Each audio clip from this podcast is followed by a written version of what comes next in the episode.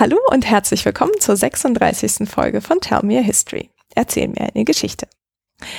Heute geht es um das Mittelmeer im 14. Jahrhundert, wo wir uns das Miteinander der vielen Akteure mal anschauen wollen. Und das machen wir zur Abwechslung mal aus europäischer Perspektive, und zwar durch das Werk des Händlers Pegolotti. Der beschreibt nämlich Handel und Reisen und gibt uns ganz spannende Einblicke in den Austausch zwischen Christen und Muslimen im östlichen Mittelmeer, aber auch weiter noch in den Osten hinein. Dafür spreche ich heute mit Professor Dr. Christoph Dartmann von der Universität Hamburg. Hallo Christoph. Hallo Nadja. Christoph, du bist Professor für mittelalterliche Geschichte und wir kennen uns vom Hamburger Exzellenzcluster Understanding Written Artifacts. Da leitest du ein Forschungsprojekt zu Handbüchern italienischer Händler im 13. bis 15. Jahrhundert. Wie hast du das Mittelmeer für dich als Thema entdeckt, auch mit diesen ganzen Verflechtungen? Ja, das sind so die Zufälle einer wissenschaftlichen Biografie. Ich bin von Haus aus Spezialist gewesen für sozusagen festländische, terrestrische, italienische Geschichte und hatte dann das Glück, nach Hamburg berufen zu werden. Und äh, in Hamburg war von der Stelle her der Mittelmeerraum einfach Thema. Und dann habe ich angefangen, mich da ein bisschen einzulesen und habe unglaublich viel Spaß daran gefunden. Ich habe zum Beispiel über die Stadt Genua einiges geschrieben. Da geht es um die politische Organisation in der Stadt, Verhältnis zu Nachbarn, Verhältnis auch zu den Königen und Kaisern aus dem nordalpinen Raum. Und mir kam das dann so vor, als hätte ich mich in Hamburg sozusagen einmal um 180 Grad gedreht und nicht mehr auf Festland geschaut, sondern aufs Meer geschaut. Und äh, seitdem ist die Geschichte des Mittelmeerraums für mich einfach ein total faszinierendes Thema. Ja. In welchem Jahrhundert bewegst du dich da immer? Ich bewege mich in der Zeit vom 12. bis zum 14., 15. Jahrhundert. Das heißt, ähm, jetzt mediterran gesprochen, so ungefähr von der Zeit der Kreuzzüge bis zum Ende der nasridischen Herrschaft in Andalusien. Ja. Und was hat dich daran so fasziniert an dieser Zeit und dem Raum? Hm, es ist eine wahnsinnig dynamische Zeit, eine unglaublich vielfältige Zeit.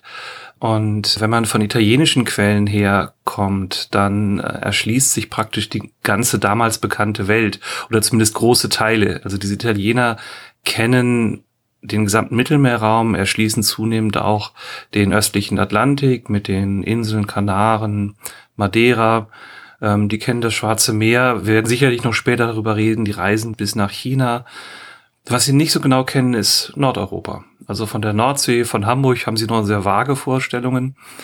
Das ist in Hamburg in den Vorlesungen manchmal so ein bisschen ein Moment, wo die Leute mich etwas böse anschauen, wenn ich sage, naja gut, es ist halt hier oben Peripherie gewesen und die eigentlich wirklich wichtigen Dinge passieren woanders. Aber aus der ökonomischen Perspektive kann man das durchaus so sagen. Und es macht mir einfach Spaß, weil es da so eine Fülle von Material gibt. Und es ist für mich einfach ein Riesenvergnügen, Neues zu lernen. Also einfach eine Geschichte einer Zeit, mit der ich mich schon länger beschäftigt habe, völlig anders zu lesen und völlig anders kennenzulernen. Mhm. Und hast du da auch irgendwie neue Quellen für dich entdeckt? Definitiv ja. Ähm, also mir fehlt die Möglichkeit, zum Beispiel arabische oder türkische Quellen im Original zu lesen. Ich lese halt vor allen Dingen italienisches und lateinisches Material und Archive in Genua, in Florenz, in Venedig sind voll mit Quellen, die eben diesen Mittelmeerraum behandeln. Was findet man da so? Und man findet zum Beispiel Sammlung von Erlasse eines städtischen Amtes in Genua, das versucht, Regeln für die Schifffahrt festzulegen, um sicherzustellen, dass Schiffe aus Genua nicht kentern, nicht gekapert werden, angegriffen und ausgeplündert werden. Man findet Regelungen, wie die Stadtregierung in Genua versucht, die Herrschaft über genuesische Kolonien in Konstantinopel, auf der Krim, an der kleinen asiatischen Küste irgendwie unter Kontrolle zu halten. Man findet einen Notar, der mit einer Flotte aus Genua nach Zypern mitfährt und alles aufschreibt, was so unterwegs passiert. Also der ist unter anderem für so ähm, rechtliche Aufzeichnungen zuständig. Und man findet dann zum Beispiel Erzählungen, wie die Besatzung von zwei Schiffen sich beschimpft hat und mit Balken und Steinen beworfen hat oder dass ein Matrose aus Genua während eines Landgangs offensichtlich irgendwelche Goldmünzen geklaut hat. Man findet genauso was über Verhandlungen mit Repräsentanten der Mamluken in Beirut, also wirklich alles Mögliche. Ähm, das wäre ein Material, ich lese zum Beispiel dann noch manche Texte an, dass es gibt von Petrarca einen schönen imaginären Reisebericht, der ist eingeladen worden, nach Jerusalem zu pilgern, pilgert zwar nicht, aber schreibt dann dem, der ihn eingeladen hat, einen Bericht, was er unterwegs sehen würde. Und dann schildert er zum Beispiel die Seefahrt von Genua aus an der Küste entlang bis nach Neapel, weiter um Sizilien herum. Ähm, das sind Routen, die er selber gefahren ist, sondern schildert es so schön, stell dir vor, du schaust jetzt nach links, dann siehst du eben die Berge an der Küste der Vesilia, rechts erscheint dann irgendwann Elba und so weiter, sodass man dann fast imaginär mit auf diesem Schiff sitzen kann. Und das ist natürlich, wenn man sowas liest, dann wie so eine kleine, kurze, imaginäre Reise während der Arbeit. ja. Ah, das hört sich auch so nach einer schönen Mischung aus offiziellen Quellen, aber auch welchen an die Einblicke in den Alltag geben. Das sind die Dinge, die mir besonders Spaß machen. Wir werden uns später ja noch über das Handbuch des Kaufmanns Pegolotti unterhalten. Da geht's wirklich auch um Details, welche Waren wo gehandelt werden und äh, welche Merkmale für die Qualität von Handel hat. Vielleicht darf ich das einmal schon mal vorwegnehmen. Es taucht dort zum Beispiel der eingesalzene Hering aus der Nordsee auf. Das ist noch nicht der Matjes. Der Matjes ist ja nur ein Heringsfilet von einer Seite. Damals wurde der Hering noch komplett eingesalzen. Und ein Italiener aus dem 14. Jahrhundert weiß sehr genau, äh, woran man die Qualität von so einem Salzhering erkennen kann, dass er eben die Farbe von Fisch haben soll, auch nach Fisch riechen soll und möglichst noch im Jahr des Fanges eingesalzen werden soll. Das sind solche Dinge, die natürlich sich irgendwo festsetzen. Aber es geht bei mir auch genauso um politische Haupt- und Staatsaktionen oder solche Dinge. Also das mache ich durchaus auch. Aber also wenn schon die Aufforderung ist, tell me a history, ist es natürlich sehr viel schöner, solche kleinen anschaulichen Details zu erzählen. Ja, klar, wenn man sie hat, dann ist das auf jeden Fall ein schöner Einstieg. Also man erfährt zum Beispiel aus diesen Regularien zur Schifffahrt, wie viel Zwieback pro Matrose pro Tag zur Verfügung stehen soll oder solche Dinge. Ähm, das heißt, in italienischen Städten wird auch einfach sehr viel aus dem Alltag aufgeschrieben, also für mittelalterliche Verhältnisse. Und deswegen kann man auch über andere Aspekte des Alltagslebens da schon relativ viel erfahren im Vergleich zu anderen Regionen oder anderen Zeiten des Mittelalters. Und das macht auch einen Teil des Reizes aus, dass man manchmal das Gefühl hat, man ist fast so ein bisschen dabei und man hört die Leute praktisch erzählen. Wie eben zum Beispiel auch diese Seeleute, die äh, über ihre Battle mit den Kollegen vom anderen Schiff berichten. Hm. Ja, ist auf jeden Fall ein schöner Einblick, so was man auf Schiffen machen kann, nicht nur fahren, okay. Ähm, und sag mal, diese Quellen, die sind auf Italienisch, Latein, ist das noch unterschiedlich in der Zeit? Ja, wir haben in der Zeit Latein als Umgangssprache, die viele Menschen kennen, oder vor allen Dingen als Schriftsprache.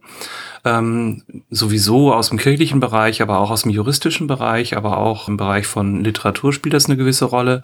Und daneben entwickelt sich das toskanische Italienisch als eine Umgangssprache, die relativ breit verstanden wird.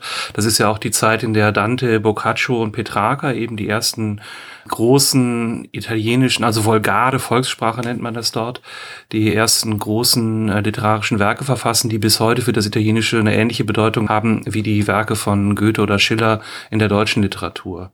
Und daneben sprechen und schreiben die Venezianer ein ganz anderes Italienisch, also man erkennt es irgendwie, aber teilweise hat es dann so leicht französischen Touch. Und ähm, das, was wir heute Italien nennen, ist ja sowieso kulturell und politisch überhaupt keine Einheit. Man hat in Süditalien französische oder katalonische Herrscherhäuser. Dort werden dann auch teilweise andere Sprachen gesprochen.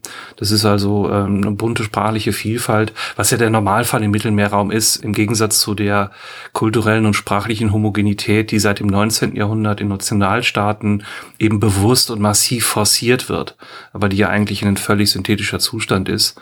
Ähm, also sprachliche Homogenität ist ja meistens das Resultat von politischer Macht und auch teilweise politischer Gewalt. Und das ist in Italien definitiv nicht der Fall. Also es gibt so eine schöne Anekdote, als das erste Mal Portugiesen um Afrika herum nach Indien fahren, treffen sie dort eben einen Araber und der guckt sie groß an und sagt, was wollt ihr denn jetzt auch noch hier? Weil man sich einfach aus dem Mittelmeerraum kennt, man hat dann eine gemeinsame Umgangssprache Und äh, es war nur bis zum ausgehenden 15. Jahrhundert üblich, dass die Europäer nur auf dem Mittelmeer fahren und dass dann ab dem Roten Meer Araber die Fahrten übernehmen. Und deswegen war dieser Mensch, der glaube ich ursprünglich aus dem Gebiet des heutigen Tunesien stammte, ziemlich überrascht, dass die Portugiesen jetzt auf einmal mit eigenen Schiffen in Indien auftauchten. Hm. Okay, also das heißt, wir haben da sehr viele schon Kulturen oder auch Interessengruppen im Mittelmeer und darüber hinaus vertreten. Ja, und äh, für mich ist vor allen Dingen wichtig, dass das Mittelmeer in dieser Zeit eben keine Südgrenze von Europa ist. Das ist etwas, was in der Geschichtswissenschaft zu Europa im Mittelalter über lange Zeit eigentlich so ein unbewussten Standard gesetzt hat. Also man kann das immer schön an den historischen Karten in Schulatlanten sehen. Für die Antike ist der Fokus immer auf dem Mittelmeer, das ist dann das Römische Reich oder vorher die griechischen Kolonien. Aber sobald es Schulkarten zur Geschichte des Mittelalters sind, rutscht der Fokus in den Norden auf das Gebiet des heutigen Deutschlands und dann erscheint eben das Mittelmeer als eine Südgrenze. Und sowas prägt, glaube ich, die Imagination unheimlich stark. Also man merkt das ja bis in politische Diskussionen der Gegenwart hinein. Auch heutzutage operiert Frontex auf dem Mittelmeer und soll eine europäische Südgrenze verteidigen. Das wird dann teilweise sogar auch noch ideologisch aufgeladen mit einem vermeintlichen Gegensatz zwischen den Kulturen und oder Religionen, also zwischen dem christlichen Abendland und dem muslimischen Bereich, der dann teilweise auch noch als Orient diskreditiert wird. Und ähm, das sind Dinge, die werden von radikalen Kräften teilweise wirklich bewusst geschürt. Also da gibt's dann T-Shirts, wo sowas inszeniert wird und wo dann die Festung Europa evoziert wird, ein Begriff aus dem Repertoire des Nationalsozialismus, der dann wiederum positiv aufgenommen wird, um jetzt eben Europa in Frontstellung zu dem Islam, wie es dann formuliert wird, zu präsentieren. Aber das hat eben auch Resonanzräume in weite Kreise bildungsbürgerlicher Schichten hinein, weil eben der Kanon der Geschichte Normalerweise auf Europa fokussiert ist und weil viel zu wenig darüber bekannt ist, wie intensiv die Menschen im Mittelalter selbstverständlich wussten, was in Alexandria oder am Schwarzen Meer oder so passiert. Die sind nicht nur und her gefahren, die haben miteinander gehandelt.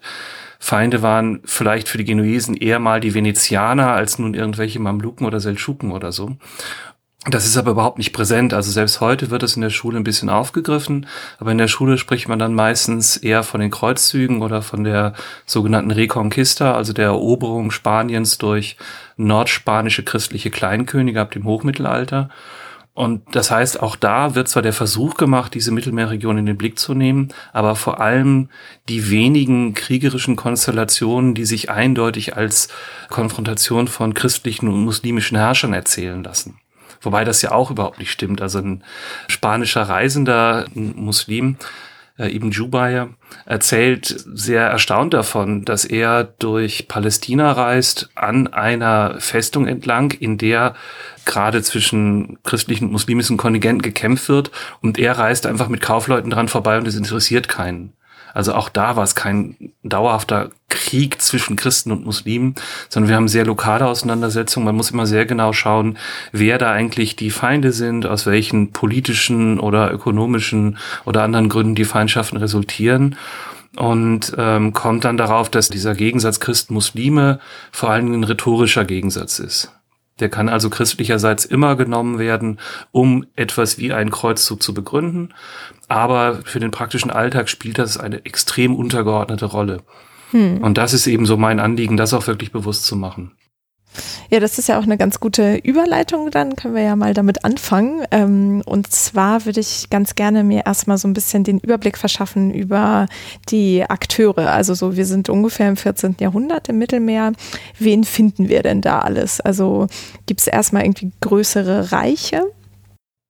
Wir haben eine ganze Fülle von kleineren und größeren Reichen. Ähm, ich würde vielleicht in Konstantinopel anfangen wollen und dann in Uhrzeigerrichtung ums Mittelmeer herumgehen. Wir haben immer noch dieses Oströmische Reich, das modern als Byzantinisches Reich bezeichnen wird. Zwischendurch wurde das mal von lateinischen Kaisern, die von Venezianern dorthin gebracht worden sind, regiert. Aber seit 1261 haben wir wieder eine griechische Dynastie, die Palaiologen. Und dieses Reich hält sich eben bis 1453. Dann hatten wir auf dem kleinasiatischen Festland bis Mitte des 13. Jahrhunderts die Seldschuken.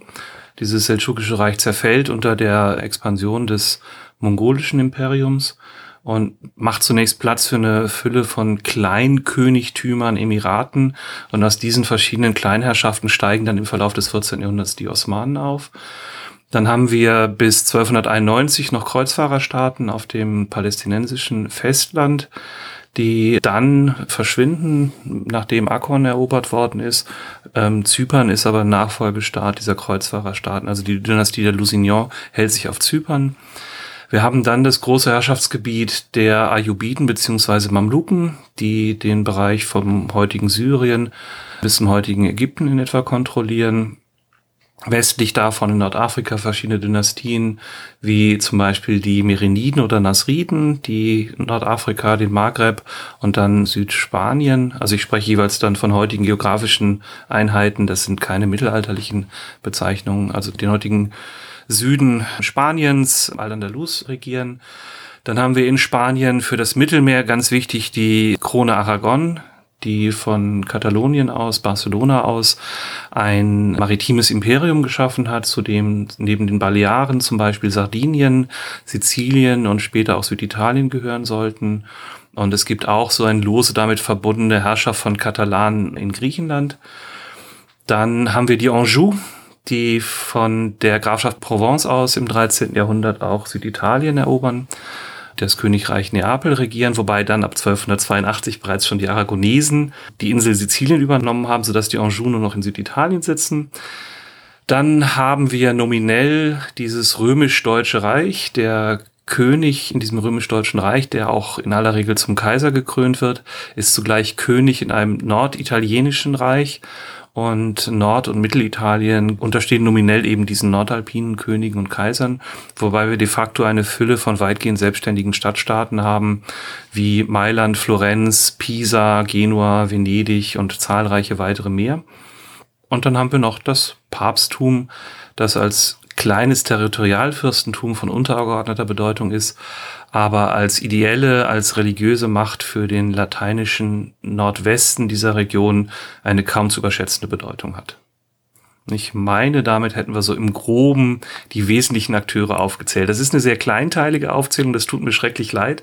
Aber dahinter steht eben, dass ähm, es eine extrem polyzentrische Ordnung oder ein extrem multipolares Machtgefüge ist und das macht genau die Geschichte so interessant, aber auch so unübersichtlich und so vielfältig, weil natürlich diese verschiedenen Akteure immer wieder miteinander rivalisieren um ökonomische Ressourcen, um Machtpositionen, teilweise wird es dann auch ideell überhöht.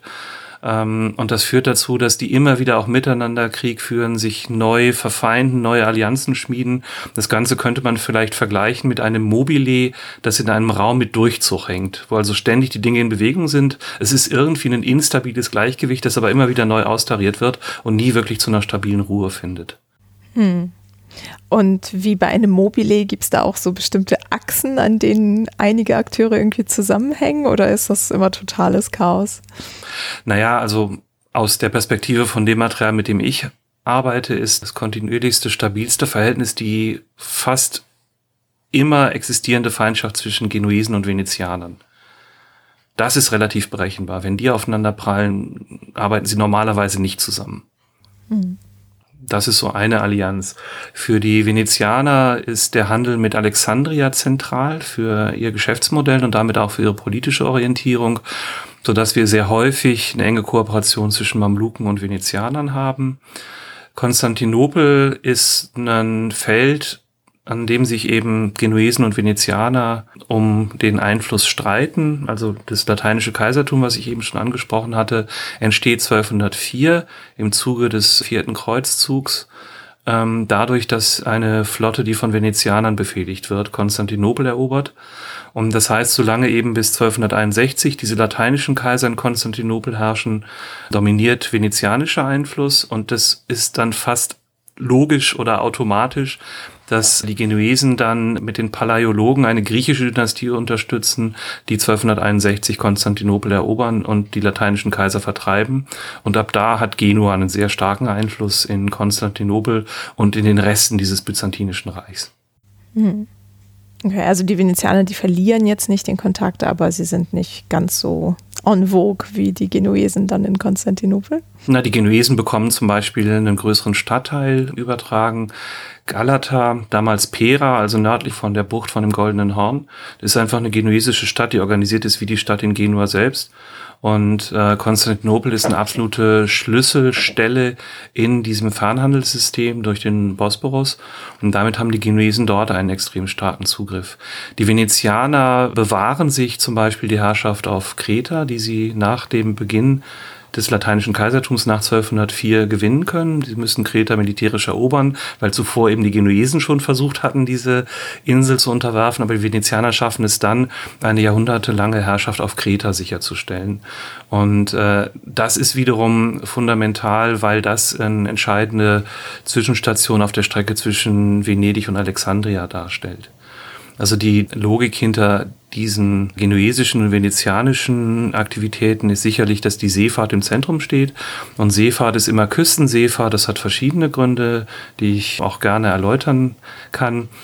Ähm, die Seefahrt zur damaligen Zeit ist zunächst, was die Navigation angeht, einfach davon geprägt, sich an der Küste zu orientieren, die Schiffe fahren an der Küste entlang, weil sie noch nicht in der Lage sind, auf See sicher ihre Position zu bestimmen und deswegen langfristige Kurse auf offener See beizubehalten. Deswegen fährt man an der Küste entlang, um sich an Gebäuden, an Städten, an Bergen oder ähnlichem zu orientieren. Außerdem haben die Schiffe keinen sehr hohen Freibord, sodass sie sehr anfällig sind, wenn der Seegang höher wird. Also es gibt mal so Berichte, dass es vielleicht ein Meter sein könnte oder so, so dass man bei äh, schwierigem Wetter zusehen muss, in den Windschatten neben einer Insel oder so zu geraten oder eine sichere Bucht einzufahren. Und es gibt dann auch dramatische Berichte, dass das versucht wird und das Schiff läuft dann irgendwo auf Grund und zerschellt oder ähnliches mehr. Ähm, ein weiterer Grund ist, dass die Schiffe vor allen Dingen für die Trinkwasserversorgung oder allgemein für die Lebensmittelversorgung regelmäßig anlegen müssen, um einfach das Personal an Bord überleben zu lassen. Es gibt da so einen ganz dramatischen Bericht von einer Flotte, die von den Balearen über Sardinien nach Sizilien fahren sollte im 14. Jahrhundert die nach einem Sturm nicht mehr weiß, wo sie sich genau befindet. Also sie weiß, es ist irgendwo das Seegebiet zwischen Sardinien, Sizilien und der nordafrikanischen Küste. Und äh, das Trinkwasser ist einfach fast aufgebraucht und sie wissen, sie können noch einen knappen Tag fahren, dann wird es wirklich ganz, ganz gefährlich. Und sie müssen spekulieren, ob sie noch nördlich von Sizilien sind oder ob sie weiter westlich sind und dann wesentlich länger fahren müssten, um an das afrikanische Festland zu kommen. Und das ist dann sozusagen eine 50-50-Wette auf Leben und Tod. Sie fahren nach Süden. Wenn sie auf sizilianisches Festland stoßen, überleben sie. Wenn sie bis nach Afrika fahren würden, wären sie verdurstet, bevor sie irgendwo ankommen. Das Ganze ist in einem Brief festgehalten. Das heißt, das Ende der Geschichte ist klar. Sie sind nach Sizilien gekommen und haben es überlebt. Aber das zeigt, welche Schwierigkeiten diese Seefahrer hatten, die Position zu bestimmen und warum sie eben normalerweise versucht haben, Inselhopping zu betreiben oder eben an den Küsten entlang zu fahren für die Kommunalregierung, die stark von den Kaufleuten geprägt waren. Also in Genua zum Beispiel kann man sagen, ähm, etwas befördert die Seefahrt, etwas befördert den Seehandel und damit befördert es das Wohl aller Genuesen. Das wird dann sehr gerne gleichgesetzt, obwohl das de facto natürlich nicht stimmt, weil die ökonomischen Gewinne sehr ungleich verteilt waren. Aber die Stadtregierung haben stark diese Schichten und deren Interessen befördert. Und das gilt für Venedig wie für Genua wie für andere dieser Städte. Und ähm, für diese Kommunalregierungen ist es entscheidend gewesen, dass man eben die Routen sichert. Das heißt, dass man regelmäßig an den Küsten entweder eigene Stützpunkte hatte. Das perfektionieren die Venezianer. Also man kann das richtig mit dem Finger auf der Landkarte verfolgen, wenn man die Adria runterfährt, dann durchs Ionische Meer mit Korfu, mit der Peloponnes und dann eben entweder mit Kreta, Zypern, dem Weg dann nach Alexandrien oder eben auch durch die Ägäis mit Euböa bis nach Konstantinopel dass dort in regelmäßigen Abständen Orte, Festungen, Häfen sind, die von Venedig aus kontrolliert werden, um eben immer wieder anlanden zu können, um immer wieder sichere Häfen zu haben. Und das ist ein zentrales Motiv in der Organisation dieser ähm, politischen Gebilde. Hm. Ja. Hast du irgendwie eine Idee, wann sich das änderte? Also wann die Instrumente auf der Seefahrt dann besser wurden? Hm, gerne wird der Kompass genannt oder es gibt eben auch Seekarten, die solche Kompassrosen und äh, davon ausgehende Linien enthalten. Das scheint mir aber für die mediterrane Seefahrt bis zum Ausgang des Mittelalters keine entscheidende Rolle zu spielen. Der Einsatz mit äh, solchen Dingen wie Sextant oder ähnlichem mehr taucht im Spätmittelalter auf. Das wird eben als Transferwissen aus dem arabischen Bereich übernommen. Aber die Seefahrt ist davon noch nicht wirklich geprägt. Ich habe kürzlich noch was gelesen, dass Kolumbus sich also massiv verschätzt hat, zum Beispiel bei den Seefahrten. Ähm, er hat versucht, so eine Kombinationsnavigation zu machen, dass man also einerseits die Himmelsrichtung über die Sterne bestimmt und dass man andererseits dann durch ein Log die jeweils gefahrene Entfernung bestimmt. Aber er hat sich um hunderte von Kilometern vertan bei dem Versuch, seinen Kurs zu rekonstruieren. Wir haben auch in der Neuzeit zwar dann relativ früh die Fähigkeit, den Breitengrad präzise zu bestimmen, eben über Sterne oder Sonnenaufgang und ähnliches mehr. Aber den Längengrad zu bestimmen, das ist ja etwas, was erst wesentlich später klar wird, weil man dafür eben erst eine standardisierte Zeit, eine zuverlässige Zeitmessung haben muss über Tage hinweg, um eben den Längengrad mit dem Sonnenaufgangszeitraum kombiniert bestimmen zu können. Und das ist etwas, was erst im 17. oder 18. Jahrhundert geschieht, aber sicher nicht im Mittelmeer und sicher nicht im 14. Jahrhundert. Da finde ich eben auch diesen Petrarca-Text für so etwas ganz aufschlussreich, denn er beschreibt auch den Kurs, den man fährt, wenn man an Italien lang fährt, nicht mit Himmelsrichtung. Der orientiert sich sozusagen nicht mit Hilfe einer zweidimensionalen Karte, die er im Kopf hat, einer Mental Map oder so etwas, sondern er sagt, schau nach vorne, wenn du Richtung Neapel fährst, dann siehst du links, dann siehst du rechts. Also der arbeitet noch nicht mit Himmelsrichtung, was ja für uns völlig selbstverständlich ist, aber eben weil wir gelernt haben, mit Karten umzugehen und weil wir gelernt haben oder vielleicht auch nicht mehr mit dem Kompass zu arbeiten. Aber jedenfalls ist für uns durch diese Praxis, das ist ja Teil des äh, Schulunterrichtes, ist es für uns völlig selbstverständlich, dass Raum sozusagen geografisch präzise beschrieben wird. Und deswegen denken wir automatisch in Himmelsrichtungen, also viele von uns. Und Petrarca macht das überhaupt nicht. Der steht sozusagen auf dem Schiff und guckt nach links und guckt nach rechts. Und zwar von der Fahrtrichtung aus argumentiert. Hm, okay. Also das heißt nicht von oben die Perspektive wie auf eine Karte heutzutage, sondern eigentlich in der Ebene, dass man gerade ausschaut. Ja, ich stelle es mir eigentlich eher so vor, die Karte ähm, projiziert ja die Erdoberfläche auf einen zweidimensionalen Raum und hier werden Routen linear gedacht und sie werden nicht auf dem zweidimensionalen Raum abstrahiert abgebildet. Also es gibt äh, seit dem ausgehenden 13. Jahrhundert sogenannte Portolankarten, die den Mittelmeerraum und dann zunehmend eben auch den östlichen Atlantik und die Küsten bis in den Ärmelkanal so beschreiben, dass wir die wiedererkennen. Also etwas naiv könnte man sagen, das wird richtig gezeichnet, aber das setzt ja voraus, dass unsere Konvention, Karten zu zeichnen, nun richtig seien. Und das halte ich für ein bisschen problematisch. Aber ähm, sie sind wiedererkennbar. Und das heißt, es wäre ja eigentlich dann ein Kartenbild, das unserem entsprechen würde. Aber wenn dann auf den Karten zum Beispiel erklärt wird, warum eine Karte besonders gut ist, wird darauf abgehoben, dass die Entfernungen zwischen den Häfen am Golf von Biscaya präziser gezeichnet sind, als das bei älteren Karten der Fall war. Und da merkt man, dass auch diese Kartografen im Grunde noch stark solche linearen Vorstellungen gehabt haben. Dass es eben wirklich die Route ist, die man fährt, der Weg, den man geht. Und dass es nicht darum geht, einen gesamten Raum insgesamt zweidimensional präzise zu repräsentieren. Hm. Ja, die Portolankarten hatten wir auch in der Folge zu den Osmanen I erwähnt.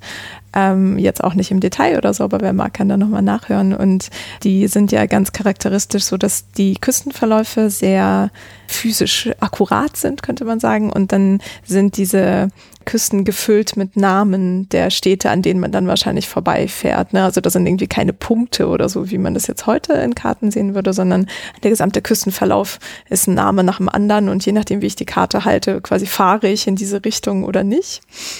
Mhm. Die Namen sind rechtwinklig zur Küstenlinie geschrieben.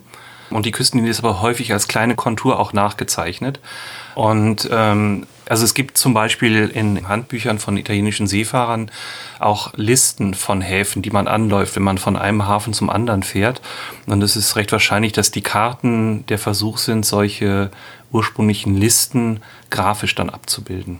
Also man spricht manchmal auch nur von einem Portolan, obwohl man eigentlich die Karte meint. Es ist etwas unexakt, weil der klassische Portolan eben einfach eine listenförmige Aufzählung der Städte wäre, die an einer Route liegen. Und die Portolankarte setzt das dann in ein grafisches Produkt um. Ja. genau, vielleicht finde ich ja auch noch mal irgendwie ein Beispiel zum Verlinken oder so. Das ist immer ganz nett, sich das anzuschauen. Mhm. Okay, also das heißt, wir haben diese verschiedenen Konstellationen von reichen Stadtstaaten, die sich unter anderem über den Handel, die Seefahrt organisieren. Und wenn wir da mal vielleicht auf diese Interaktion dann im Detail schauen, du hattest ja schon einiges erwähnt. Also wir haben den Handel, der sie verbindet, ähm, Konflikte und wahrscheinlich auch diplomatische Verbindungen. Gibt es da irgendwie, was den Handel angeht, so eine, weiß nicht, so eine Hauptroute oder so, die man vor dem geistigen Auge haben sollte? Ja, auf jeden Fall. Also das Mittelmeer ist eine Drehscheibe oder vielleicht würde man heute sagen ein Hub, der ähm, Europa an Afrika und Asien anbindet. Also die wesentliche Richtung von Waren, die transportiert werden, wären eben vom Süden oder vom Osten des Mittelmeers nach Europa. Und die entscheidenden Zwischenhändler sind die Italiener. Das ist deren Hauptrolle. Die Italiener übernehmen normalerweise den Transport von der Küste des Mittelmeers, meinetwegen in Alexandria, meinetwegen im Südosten der heutigen Türkei, wo so ein kleines Königtum Armenien liegt. Oder ein anderer wichtiger Hafen ist Trabzon an der Schwarzmeerküste, heutige nordöstliche Türkei. Und der Fernhandel, die Seefahrt auf großen Strecken wird dann in der Regel von Venezianern oder Genuesen übernommen, die das in ihre Heimatstädte bringen. Venedig ähm, fungiert dann vor allen Dingen als Umschlagplatz, um die Waren per Land über die Alpen nach Mitteleuropa zu transportieren. Das ist alles in Venedig sehr stark staatlich organisiert und staatlich kontrolliert. Es gibt dort zum Beispiel ein eigenes Gebäude in Fondaco dei Tedeschi, so eine Art Magazin mit Warenlager, wo dann auch gehandelt werden sollte, wo auch die deutschen Kaufleute gewohnt haben. Und die Venezianer haben eben exklusiv den Handel über See bis nach Venedig unter ihrer Kontrolle gehabt und haben die Waren dann von Venedig aus nach Mitteleuropa weiter transportieren lassen, von zum Beispiel dann deutschen Fernhändlern. Also Städte wie Regensburg, Nürnberg, Augsburg oder so verdanken ihre Größe und ihre Bedeutung im ausgehenden Mittelalter diesem Handel bekannteste Figur ist vielleicht Albrecht Dürer, der dann eben wiederum nach Venedig geht, um bei Bellini sich mit den aktuellen Entwicklungen der Kunst in Venedig vertraut zu machen. Genua spielt eine ähnliche Rolle für Westeuropa. Eine alternative Route, die vor allen Dingen für Genua extrem wichtig ist, sind dann aber auch äh, Seefahrtsrouten, die wiederum vom Mittelmeer aus um die Iberische Halbinsel heraus durch den Golf von Biscaya bis nach London, bis nach Brügge, also bis in den Ärmelkanal und den südwestlichsten Zipfel der Nordsee führen. Aber dann ist auch Schluss. Das ist auch ein Hintergrund, warum ähm, diese Karten, diese Portolankarten bis dahin wirklich sehr, sehr präzise gezeichnet sind oder für uns leicht erkennbar sind. Aber wenn man dann sieht, dass Wangerooge nur noch so in einer Linsenform gezeichnet ist, Norwegen ist einfach irgendwie eine quadratische bewaldete Fläche, dann sieht man, dass die Nordsee für diese Italiener unbekannt war, weil dort einfach Kaufleute der Hanse, Kaufleute aus nördlichen Mitteleuropa den Verkehr übernommen haben. Mhm. Das heißt, wir haben also einerseits die Landrouten von den Mittelmeerhäfen ins europäische Binnenland, dann die Seeroute. Und ähm, die Waren kommen dann zum Teil eben aus dem Niltal. Das können Massengüter sein, die nach Europa transportiert werden. Aber wichtig ist eben auch der Zwischenhandel. Das heißt, dass Waren aus Ostasien, aus Südasien dann über die verschiedenen Routen ins Mittelmeer transportiert werden. Also ein Stichwort wäre die Seidenstraße, diese Transportroute, die durch Zentralasien äh, über Tebris dann entweder nach Trabzon führt oder eben in das heutige syrisch-türkische Grenzland, also Lajazzo, Laodicea, die Ecke. Und die andere wichtige Route wäre die sogenannte maritime Seidenroute, die den indischen Subkontinent über die arabische Halbinsel und das Rote Meer mit Ägypten verbindet und dann letztendlich Alexandria erreicht. Ja. Ähm, das hört sich auf jeden Fall nach so einem massiven logistischen Aufwand auch an, wenn ich mir vorstelle, was da für Strecken und Waren irgendwie abgedeckt werden. Ähm, Gab es da irgendwie Handelsgesellschaften oder wie kann ich mir das vorstellen, dass die Genuesen und Venezianer das gemacht haben? Na, wir haben ja verschiedene Aspekte bei diesem Fernhandel. Einerseits müssen Waren gekauft werden, man muss wissen, was sich lohnt, man muss auch Zahlungsmittel transportieren. Das ist die Ebene der Handelsgesellschaften und wir haben andererseits natürlich die Transportinfrastruktur, die Transportlogistik. Und äh, dafür finden die Venezianer eine Lösung, dass zwar private Investoren die Schiffe finanzieren, aber die Stadtregierung der Republik Venedig Konvoifahrten organisiert und auch Transportvolumina zentral organisiert. Also es wird dann festgesetzt, welche Preise für den Transport von bestimmten Mengen auf welchen Strecken in diesem Jahr gelten sollen und ähnliches mehr. Und es werden auch klare Fahrpläne sozusagen terminiert. Und dieses System der Mude, dieser venezianischen, äh, von der Stadtregierung unter dem Dogen organisierten Fahrten, ist für die Logistik einfach ein ganz spannendes Feld. Die Genuesen versuchen das mal kurzzeitig, aber Genua wird eigentlich ständig von inneren Auseinandersetzungen zerfetzt und äh, die kriegen es nie langfristig organisiert, dass die Kommunalregierung so massiv in den Handel eingreift. Dort besteht die Möglichkeit, dass man in solche Schiffe investiert. Das wäre dann so ein Risikoinvestment. Man entwickelt aber auch schon im 14. Jahrhundert Versicherungen, die Ausfälle durch Piraterie oder durch Warenverlust oder Schiffsuntergänge oder sowas eben ausgleichen sollen. Hm. Das heißt, dann wird das Investment gesteuert, um nicht nur in ein Schiff zu investieren, also etwas vereinfacht formuliert, aber gleichzeitig gibt es dann auch den Versuch, diese Risiken wiederum durch Versicherung abzufedern. Hm. Weißt du, ob das oft genutzt wurde oder? Das ist regelmäßige Praxis. Das ist Teil des Systems. Man muss ähm, versuchen, privates Kapital in diesen Fernhandel zu bekommen, der teilweise sicherlich hohe Gewinnchancen abwirft, aber auch Risiken beinhaltet.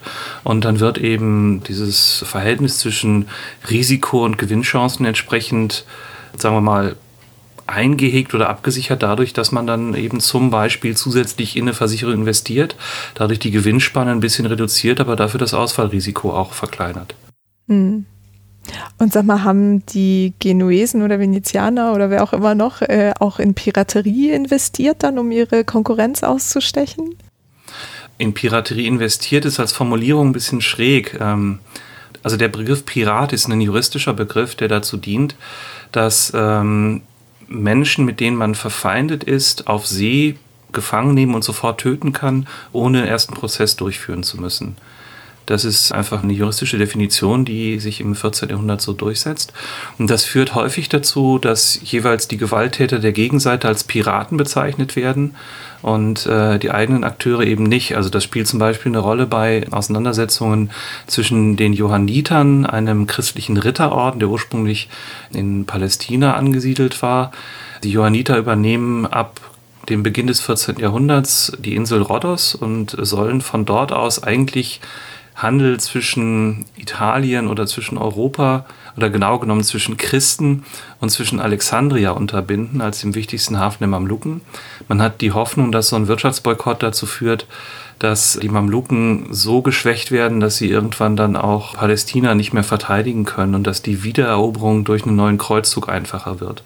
Und es gibt eben eine Situation, in der ähm, ein genuesisches Schiff auf der Rückfahrt von Alexandria von Johannitern aufgehalten wird und unter Kontrolle gebracht wird. Die Genuesen betrachten das als Akt der Piraterie. Daraufhin übernehmen die Genuesen eben ein Schiff aus Venedig, das mit einigen Kreuzrittern nach Rhodos unterwegs ist. Und das bezeichnet dann wiederum die Johanniter als Piraterie. Hm. Daneben gibt es aber durchaus auch einige Akteure, die zwischendurch im Wesentlichen von Seeraub gelebt haben. Es gibt zum Beispiel ein paar berühmte aus Genua. Ähm, und im 15. Jahrhundert organisieren die Genuesen das so, dass sie neben der Stadtregierung noch so ein zweites Konsortium haben. Das nennt sich Banco di San Giorgio. Das ist dadurch entstanden, dass es eine große Fülle von Staatsanleihen gab, weil Genua einfach notorisch bankrott war und Staatsanleihen ausgeben musste, um überhaupt noch die Kommune finanzieren zu können. Und diese verschiedenen Anleihen haben sich so vervielfältigt und sind so unkontrollierbar geworden, dass man dann um 1400 anfängt, die verschiedenen Staatsanleihen zu einer Staatsanleihe zusammenzufassen. Und die Inhaber dieser Staatsanleihen wurden dann eben Teile eines Konsortiums, einer riesengroßen Aktiengesellschaft, die einfach das Staatsdefizit verwaltet hat. Und das war so eine Art Parallelregierung in Genua, die aber nominell nicht zum offiziellen System der Kommune zählte, sondern privatwirtschaftlich daneben existiert hat. Und es gab auf der Südspitze von Korsika in San Bonifacio einen Ort, der eben diesem Banco di San Giorgio unterstellt wird. richtig mit vollen souveränen Rechten, also wie wenn heutzutage ein großer Konzern einfach gleichzeitig auch die staatliche Kontrolle über einen Hafen übernimmt. Und das passiert dort eben. Und äh, dieser Hafen wird intensiv genutzt, um Kapergut zu verkaufen. Und dann gibt es zum Beispiel Klagen bei der Kommunalregierung von Genua, dass dort in San Bonifacio geraubte Güter verkauft würden. Und dann kann die Kommunalregierung von Genua sagen, das ist nichts, wofür wir zuständig sind. Dieser Ort untersteht dem Banco di San Giorgio, deswegen wendet euch bitte nicht an uns. Das heißt, mit dieser Rechtsfigur der Piraterie wird durchaus auch gespielt. Und man versucht dann schon auch die Risiken zu verschieben und vor allen Dingen eben Menschen aus anderen Städten ins Leere laufen zu lassen. Also systematische Kaperkriege, die explizit so genannt werden, wüsste ich jetzt nicht zu benennen. Mhm. Aber es gibt so Konstellationen, die, die so auf der Grenze sind. Also es findet auch 1345, 46 in Genua statt. Ich hatte eben schon mal erwähnt, dass Genua Zahlungsschwierigkeiten hat. Also die Genuesen waren einfach notorisch klamm. Die Kasse der Stadtregierung war weitgehend geplündert. Gleichzeitig führten innerstädtische Konflikte dazu, dass immer wieder Angehörige der Kommune von Genua ins Exil geschickt wurden oder freiwillig ins Exil gingen. Und ein relativ bekannter Fall ist die Familie der Grimaldi, die sich in Monaco festgesetzt hat im 14. Jahrhundert. Die ähm, Kontrolle von Monaco bedeutete für Genua ein großes Risiko, weil damit die Seefahrt ins westliche Mittelmeer gefährdet werden konnte, die an der Küste entlang lief. Deswegen versuchte die Kommunalregierung von Genua, die Grimaldi zu vertreiben, brauchte dafür eine Flotte mit so ungefähr 30 Schiffen, konnte die aber nicht finanzieren, den Bau und die Ausstattung der Schiffe. Und deswegen wurde das auch als privates Investment ausgelobt. Und dieses Konsortium hat dann eine Flotte finanziert, die nach Monaco fuhr. Dummerweise waren Grimaldi gerade nicht da und die Genuesen waren auch nicht in der Lage, Monaco zu erobern. Ähm, und deswegen ist die Flotte dann ins östliche Mittelmeer gefahren, hat stattdessen Chios und Phokaia erobert und damit eine genuesische Kolonie begründet, die aber dann im Grunde auch wieder privat bewirtschaftet wurde. Das sind solche Konstellationen, die wir ja teilweise auch aus dem Imperialismus des 19. Jahrhunderts kennen, dass dann private Akteure mit ökonomischen Interessen solche Herrschaftsgebiete an sich reißen, erobern, auch mit Privatarmeen teilweise operieren. Und das Ganze bekommt dann irgendwie so einen staatlichen Segen und man tariert das dann mehr oder weniger präzise aus, inwiefern staatliche Oberhoheit und einfach privates Ausbeuten und private Gewaltanwendung in diesen Kolonien dann die Situation dominieren. Und sowas ähnliches machen die Genuesen im 14. Jahrhundert eben auch. Die überfallen auf dem Weg auch mal eine päpstliche Flotte. Ähm, das wird aber nicht als Piraterie bezeichnet, sondern das hat dann sehr, sehr gute Gründe, weil diese päpstliche Flotte eben ein Territorium angreifen möchte, das die Genuesen für sich beanspruchen. Das ist selbstverständlich keine Piraterie, sondern politisch im Sinne der genuesischen Rechte einfach nur ein Verteidigen der eigenen Position. Also das heißt, es wird nicht als Piraterie bezeichnet. Es ist de facto ein Akt der Piraterie, aber ähm, und das der entscheidende Punkt ist halt immer, man setzt den Begriff Piraten ein, um einfach bestimmtes Handeln als illegitim zu disqualifizieren. Das heißt, man selbst ist nie Pirat. Hm. Okay. Ja, ich hatte bei der Formulierung mit dem Investieren in äh, Piraterie auch an diese Freibriefe oder ich weiß nicht, wie genau die hießen, gedacht, aber ich bin mir nicht sicher, ob das im 14. Jahrhundert überhaupt schon der Fall war, dass man quasi irgendwie so eine Erlaubnis, andere Schiffe zu überfallen, die unter einer bestimmten Flagge fuhren, bekam. War das auch so ein Ding im 14. Jahrhundert? Das gab es auch, aber es ist nicht so eine dominierende Figur wie vielleicht in der Karibik des 17. oder frühen 18. Jahrhunderts. Mhm. Also das gibt es, das gibt es auch im Nordseegebiet, aber es ist jetzt nicht so prägend. Mhm. Also es gibt schon größere Kriegszüge. Also Venedig und Genua ficht insgesamt vier große Seekriege aus. Und für diese Seekriege bauen die äh, Städte eigene Flotten mit immensem Aufwand. Das ist ein unglaublich teures Unterfangen und lassen dann diese Flotten gegeneinander fahren. Das wird dann richtig als städtisch organisierter und auch von städtisch bevollmächtigten Admiralen kontrollierter Seekrieg geführt. Hm. Okay. Also das heißt, wenn du sagst, dass sie das jetzt nicht so als Instrument eingesetzt haben, dieses Überfallen mit Absicht irgendwie, also außer man, es ergab sich gerade mal wie bei dem päpstlichen Konvoi oder so, ähm, das hört sich so ein bisschen danach an, als hätten die Akteure versucht, so eine Form von Rechtssicherheit irgendwie herzustellen oder Erwartungssicherheit, kann man das so sagen? Nee. Sicherlich haben sie es haben sie es versucht, aber sie haben es definitiv nicht geschafft. Also es muss wohl unendlich viel zu solchen Gewaltakten gekommen sein, aber nicht unbedingt durch politisches Kalkül, sondern einfach, weil es sich anbot weil das als Gewinnchance eine Möglichkeit bot. Und Genua löst das so, dass einfach ein städtisches Amt geschaffen wird, das Regressforderungen behandelt. Also wenn ein Kaufmann aus Barcelona von einem Genuesen überfallen worden ist, dann ähm, wendet er sich an dieses Amt in Genua und wenn das Amt in Genua anerkennt, dass das ein legitimes Anliegen ist, bekommt dieser überfallene Kaufmann von der Kommunalregierung Genua die Schäden refinanziert. Hm. Oh, das ist ja nett. Es war wohl nötig. Ja. Konnten das auch zum Beispiel jetzt mamlukische Händler machen? Das weiß ich nicht. Mir ist das bis jetzt nur begegnet. Ich kenne es auch ehrlich gesagt nur aus der Sekundärliteratur. Ich habe mir das noch nicht genauer angeschaut, dass es äh, vor allen Dingen Kaufleute aus dem europäischen mediterranen Kontext waren. Also es gibt einen Fall, dass Kaufleute aus Siena auf dem Weg nach Ancona überfallen worden sind zum Beispiel. Und diese Kaufleute aus Siena wenden sich dann an dieses Officium Robariae und versuchen von dort das Geld wiederzubekommen, bekommen sie aber nicht, weil dann die Regierung von Genua auf einmal argumentiert, dass dieser Genuese ja nur den Boykott Alexandrias durchgesetzt hätte. Es sei also überhaupt kein Akt der Piraterie gewesen und vielmehr hätten eben diese Kaufleute verboten Handel mit den Mamluken getrieben und deswegen seien sie zu Recht ihrer Waren beraubt worden als Sanktion für unerlaubten Handel mit dem Feind. Hm.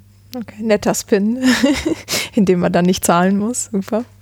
Ja, ja, Okay. Und was jetzt Genua nochmal anging mit der Staatskasse, die war immer leer, weil sie nicht wussten, wie sie wirtschaften oder woran lag das? Ähm, das sind einerseits diese Seekriege, die einfach so unglaublich viel Geld verschlingen. Und die Genuesen setzen eben sehr früh darauf, dass sie Steuern sozusagen als Pfand einsetzen, um Staatsschulden zu refinanzieren oder abzusichern. Das heißt ganz konkret, es werden Anleihen bei einem konkreten Anlass ausgegeben und diejenigen, die diese Anleihen zeichnen, bekommen dafür bestimmte Anteile oder bestimmte konkrete Abgaben, meinetwegen Abgaben auf das Salz im Hafen, Abgaben auf Brot, Abgaben auf Olivenöl oder so etwas zugesprochen. Und die Argumentationsfigur ist dann normalerweise, ihr könnt diese Abgaben nutzen, bis wir als Kommunalregierung euch diese Anleihen wieder zurückzahlen, also diese Summe, die ihr uns zur Verfügung gestellt habt, wieder zurückzahlen. De facto geht aber die Kommune immer weiter in diese Verschuldungsrichtung, sodass sie nie was zurückzahlt, aber gleichzeitig diese Steuern und Abgaben, die normalerweise das kommunale Budget finanzieren sollten, immer weiter an Privatleute ausgeben. Mhm. Und ein zentraler Punkt sind die großen Seekriege gegen Venedig. Die fangen schon Mitte des 13. Jahrhunderts an oder auch der gegen Pisa.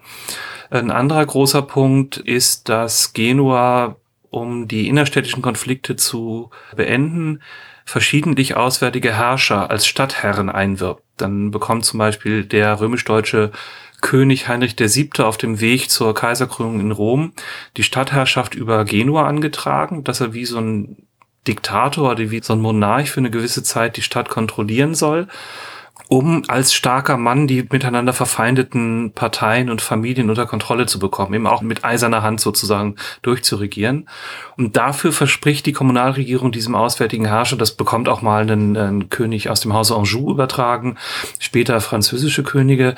Und diesen auswärtigen Herrschern wird dafür eine große Geldsumme zugesagt, die auch gezahlt werden muss.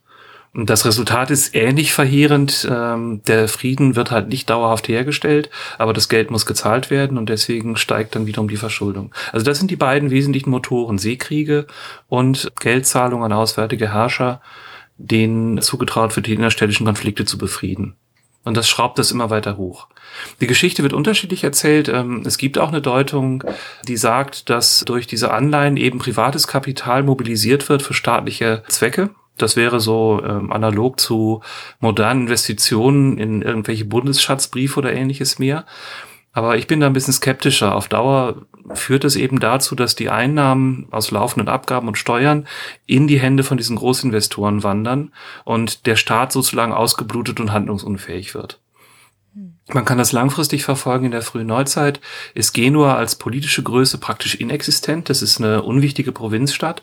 Gleichzeitig haben wir einen immensen privaten Reichtum in der Stadt, sodass die Genuesen extrem wichtig sind für die Finanzierung des habsburgischen spanischen Großreichs und der militärischen Züge nach Süd- und Mittelamerika oder für die Finanzierung der spanischen Kriege im 15. Jahrhundert. Das sind alles Kontexte, in denen genuesisches Geld eine immense Rolle spielt. Und da sieht man eben, dass über Jahrhunderte in dieser Gesellschaft einfach Geld in großen Teilen über die Finanzierung der Kommune durch Schulden aus der Gesellschaft heraus in die Kassen von ne, diesen großen Investoren verschoben wird. Mhm. Ja. Mm, und wenn es neben den Herrscherhäusern auch diese privaten Investoren oder Handelshäuser oder so gibt, wie kann ich mir das vorstellen, was jetzt zum Beispiel die diplomatischen Verhältnisse anging. Also wenn ich jetzt als mamlukischer Händler aus Alexandria oder so, ähm, wer ist mein Ansprechpartner? Also gibt es da irgendwie eine Organisation aus Botschaften oder wie funktioniert das? Mm, wir haben noch keine ständigen diplomatischen Vertretungen, sondern wenn es Verhandlungsbedarf gibt, muss ein Gesandter irgendwo hingeschickt werden, der aber durchaus ein relativ weitreichendes Verhandlungsmandat haben kann. Und der wird von der Kommunalregierung geschickt. Der verhandelt aber normalerweise dann mit den Mamluken oder ihren regionalen Repräsentanten oder der verhandelt mit dem Kaiser in Konstantinopel. Das heißt, wir haben keinen stehenden diplomatischen Apparat mit ständigen Vertretungen oder ähnlichem mehr. Was wir haben, sind feste Kaufmannskolonien, Kaufmannsstützpunkte. Es sind manchmal Städte, Stadtteile oder größere Nachbarschaften, aber es können auch solche Fondaki, solche Funduk sein. Und an diesem Ort konnte dann eben ein äh, Repräsentant der Kaufleute zur Verfügung stehen. So ein Fondaco fungierte eben als Warenlager, aber vor allen Dingen auch als exklusiver Platz, an dem dann meinetwegen Venezianer in Alexandrien handeln sollten, damit man für die Zölle und für die Abgabe kontrollieren konnte, was überhaupt gehandelt wird und dann entsprechend sofort diese Abgaben auch wirklich abschöpfen konnte. Und ähm, daneben gab es dann auch solche Figuren, die die Kaufleute repräsentieren konnten. Also ich habe mal in einer Quelle eben einen Konsul, was immer das im Einzelnen sein mag, gefunden, der die Genuesen in Tebris repräsentiert. Und da geht es um die Organisation des Handels. Da sind wir eben am westlichen Ende sozusagen der Seidenstraße. Und von dort aus wurden Waren für genuesische Kaufleute mit Karawanen nach Trabzon transportiert. Und die Bestimmungen zeigen sehr deutlich, dass Genua darum bemüht war, dass genuesische Kaufleute sich dort als zuverlässig erweisen. Also dass sie zum Beispiel nicht auf Kredit kaufen, sondern unmittelbar bezahlen, ähm, damit nicht der Eindruck entsteht, dass genuesische Kaufleute unzuverlässig wären und betrügerisch handelten. Und es wird eben der Versuch gemacht, auch diese Karawanen zentral zu organisieren, um dadurch eben den Ruf der Genuesen nicht zu gefährden. Und um diese Situation zu kontrollieren und sicherzustellen, also sowohl die Verhandlungen dann in Tebris zu führen, als auch die Genuesen unter Kontrolle zu haben, konnte dann so ein Repräsentant in Tebris die Genuesen vertreten im Auftrag der Kommune. Mhm. Okay. Also das heißt, ich kann sozusagen so auf der Metaebene der Herrscherhäuser oder Dynastien ansetzen, aber es gibt auch irgendwie lokal auf jeden Fall irgendwie so einen Anknüpfungspunkt. Ja. Okay. Ja, dann haben wir, glaube ich, auf jeden Fall schon mal so einen sehr guten Eindruck davon, wer da alles war im Mittelmeer und was sie gemacht haben. Und dann können wir vielleicht mal zu Pegolotti gehen und ihn uns anschauen.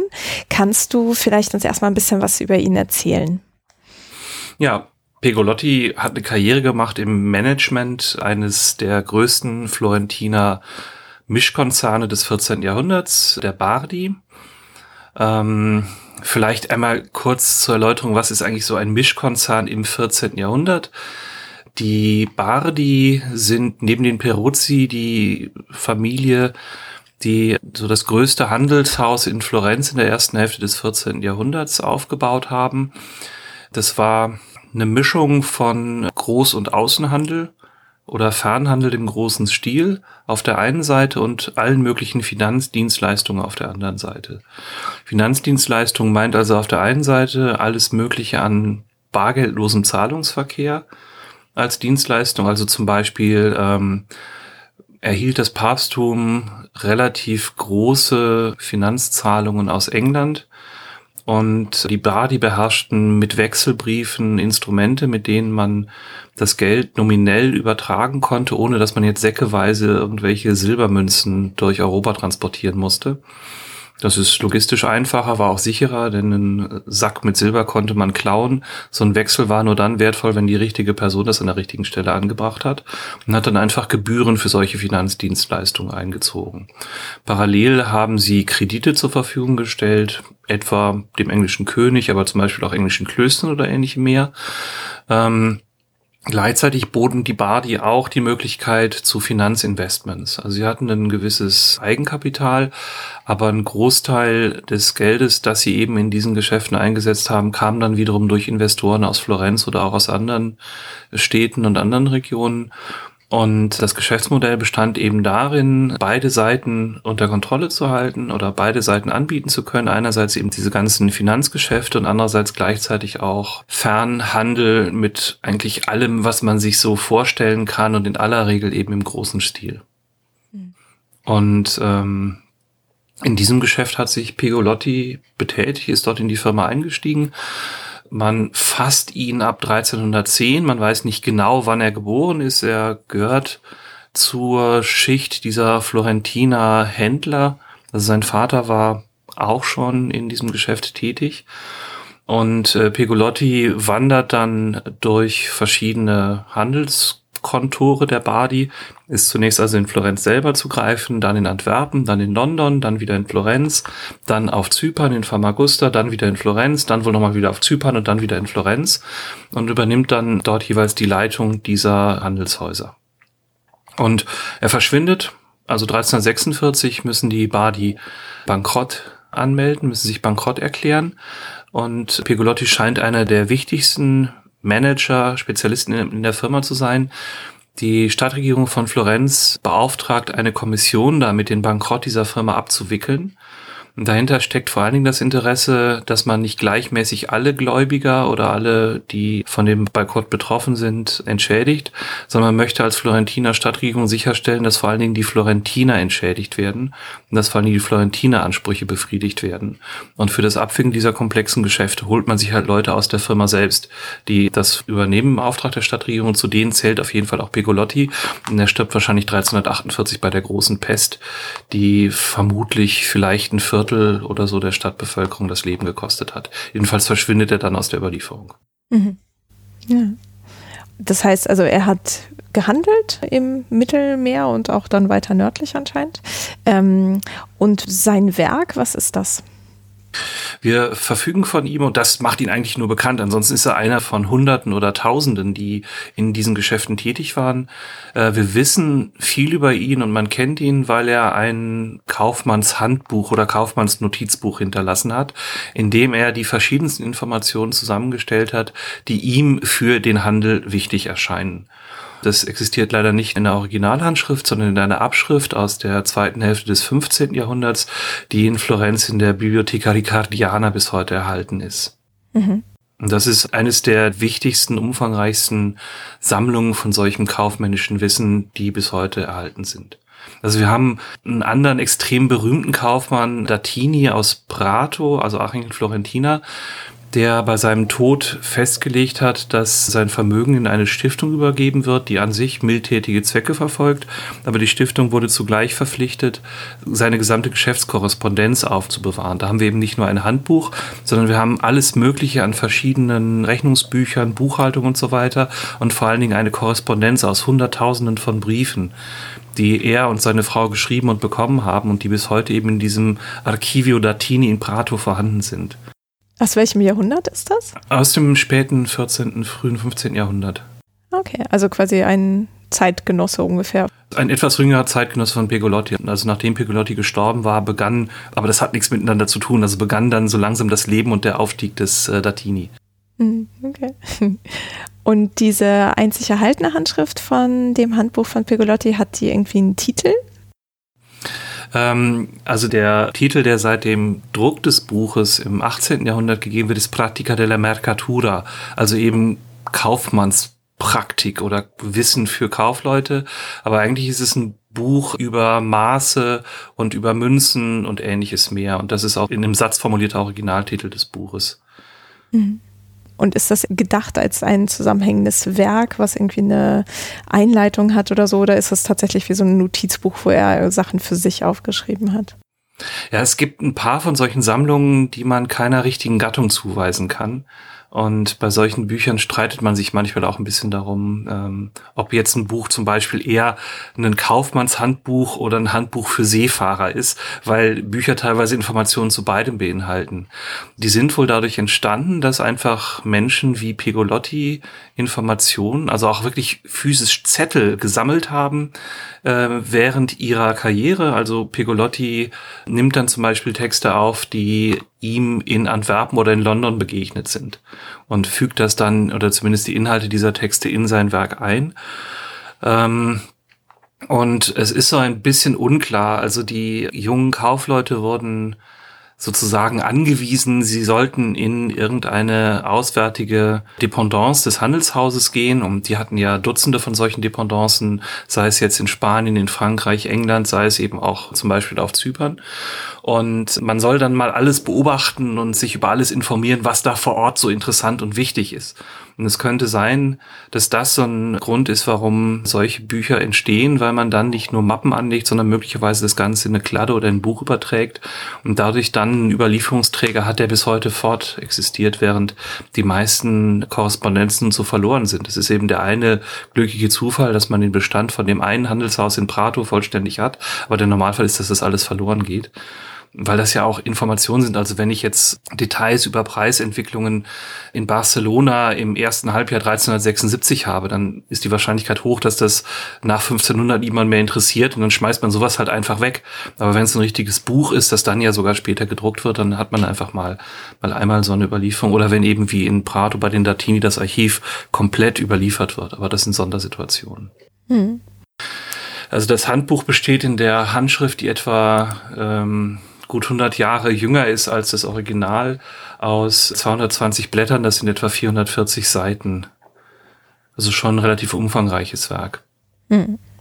Ich bin ganz glücklich im Exzellenzklasse, in dem wir ja zusammen arbeitet, ähm, arbeitet eine großartige Doktorandin Margarita Mariani an diesem Material und die könnte auch sehr, sehr viel mehr und präziser zu diesem Manuskript Auskunft geben, als ich das kann.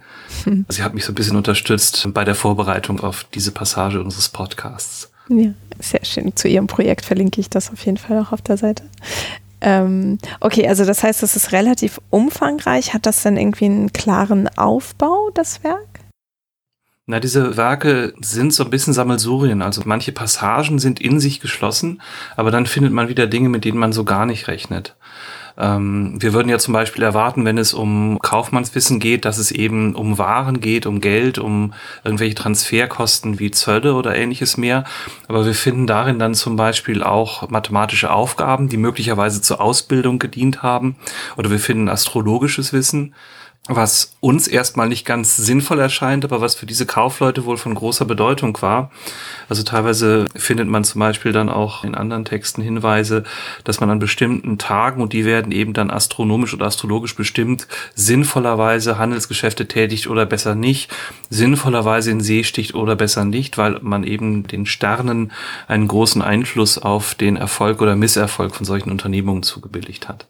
Hm. Und das führt eben dazu, dass das insgesamt additiv ist, dass es äh, kein klar strukturiertes Handbuch ist, das jetzt wie so ein Berufsschulbuch in alles Wichtige einführen könnte. Aber es sind in sich dann schon relativ geschlossene Einheiten drin. Also ein großer Teil zum Beispiel befasst sich mit den Maßen und Gewichten und Münzen und den Umrechnungen von verschiedensten Warengruppen in verschiedenen Häfen. Und es verfolgt so ganz grob, wie eben auch der tatsächliche Handel, den Weg so vom östlichen Mittelmeer über Italien, über Spanien, Frankreich nach England. Und der Teil ist in sich dann schon im gewissen Rahmen schlüssig gegliedert, weil er einfach diesen Handelsweg nachverfolgt. Hm. Oder wir haben einen Teil, in dem der Weg vom Schwarzen Meer nach China geschildert wird und da ist auch diese geografische Route das Organisationsprinzip dieses Weges. Hm. Ja, da gucken wir, glaube ich, auch im Detail gleich noch ein bisschen stärker drauf. Ähm, davor wollte ich aber noch fragen, welcher Sprache das geschrieben ist. Das ist in Volgare, also in der italienischen Umgangssprache geschrieben. Hm. Ist das so ein Hinweis darauf, dass die Leserschaft jetzt eher er selbst war oder eher an seine äh, Kommilitonen, wollte ich gerade sagen, an seine irgendwie Kollegen oder so gerichtet war? Oder kann man das gar nicht so genau sagen. Das ist innerhalb dieser Handelshäuser die normale Geschäftssprache. Florenz entwickelt im 14. Jahrhundert ein Schulsystem, das sich deutlich von dem klassischen des lateinischen Mittelalters unterscheidet. Also das klassische ähm, Schulsystem ist ja orientiert auf Klerikerausbildung oder Juristenausbildung auf Latein. Und in Florenz haben wir sowas wie eine Art Realschulwesen. Das heißt, man lernt Mathe und zwar vor allen Dingen die mathematischen Dinge, die man einfach braucht, um alles Mögliche zu kalkulieren. Und äh, in diesem Kontext, in diesem Bildungshorizont entsteht dieses Werk einfach. Das ist dann die Sprache, mit der man untereinander auch die Briefe austauscht. Wenn man berichtet, welche Muster in dieser Saison in Barcelona aktuell sind oder vielleicht auch so einen kleinen Stofffetzen mitschickt, damit man einen Eindruck davon bekommt. Oder wenn man Entwicklungen in einem Krieg in Nordfrankreich schildert, der Einfluss auf Getreide- oder Wollpreise nehmen kann oder so etwas. Und das ist einfach die normale Umgangssprache innerhalb dieser Handelshäuser. Hm. Okay. Ja, dann lass uns mal auf diese Reise in den ferneren Osten schauen. Ähm, wie kam es dazu? Was hat er da gemacht?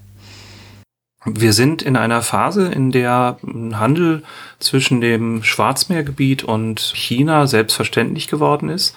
Also nachdem das mongolische Großreich eben große Teile Asiens unter seine Kontrolle bekommen hat, sind diese Handelswege relativ sicher, relativ gut zu kontrollieren. Und wir haben einfach verschiedenste Berichte über regelmäßige Reisen und regelmäßigen Austausch. Ähm, der bekannteste ist sicherlich Marco Polo, der im Gefolge von seinem Vater und seinem Onkel eine Reise nach China an den Hof des Kaisers oder des Khans übernimmt. Aber wir haben zahlreiche andere Reisende, die auch unterwegs waren, zum Teil Franziskaner im Auftrag des Papstes, die versuchen, mit dem mongolischen Kaiser Bündnis zu schließen gegen die Mamluken, um dann sozusagen von beiden Seiten einen Angriff zu starten, um die Kreuzfahrerstaaten zu stärken. Das scheitert allerdings daran, dass der mongolische Herrscher ganz klare Vorstellung hat, wer der Herr der Welt ist und den Papst auffordert, sich doch bitte ihm zu unterwerfen. Und äh, der Papst ist dazu nicht bereit. Aber es ist trotzdem möglich, dass diese Franziskaner in China auch Menschen zum Christentum taufen. Es gibt auch einige Bischöfe, auch ein Erzbistum. Es gibt sogar einen Grabstein aus dem 14. Jahrhundert, einen christlichen Grabstein, der in China gefunden worden ist. Das heißt also, man kennt das irgendwie. Pigolotti selbst ist diesen Weg wohl nicht gereist, aber er weiß halt, wie das geht und er schildert dann auch, worauf man zu achten hat. Und man merkt daraus, dass für Pigolotti es plausibel ist, dass man diese Reise mal antritt aber es ist halt nicht alltäglich und man muss so ein paar Dinge einfach wissen oder muss ein paar Dinge erklären, damit man eben auch die richtigen Vorbereitungen trifft. Also das wäre jetzt für uns vergleichbar, dass wir jetzt nicht gerade Pauschaltourismus nach Mallorca machen, sondern eher so eine individuelle Tracking-Tour durch ähm, Patagonien, wo man dann schon ein paar Dinge einfach wissen muss. Aber es gibt dann auch eine Infrastruktur, die das jetzt nicht zu einem lebensgefährlichen Abenteuer machen würde oder so. Das wäre so ungefähr so ein vergleichbares Level, auf dem das sich bewegt. Mhm. Und was sagt er so? Worauf muss man achten? Ähm, also erstmal schildert er die Station, wie lang man von wo bis wo unterwegs ist, zu Fuß oder mit dem Maulesel oder mit dem Kamel. Das heißt, er bietet eine zeitliche Orientierung. Dann weiß er, dass man getrocknetes Fleisch überall bekommt, aber für Fisch oder Getreide selber vorzusorgen hat, weil das wohl in Zentralasien schwieriger zu beschaffen ist. Er schlägt vor, dass man sich als Mann einen stattlichen Bart wachsen soll, um als Mann wirklich ernst genommen zu werden.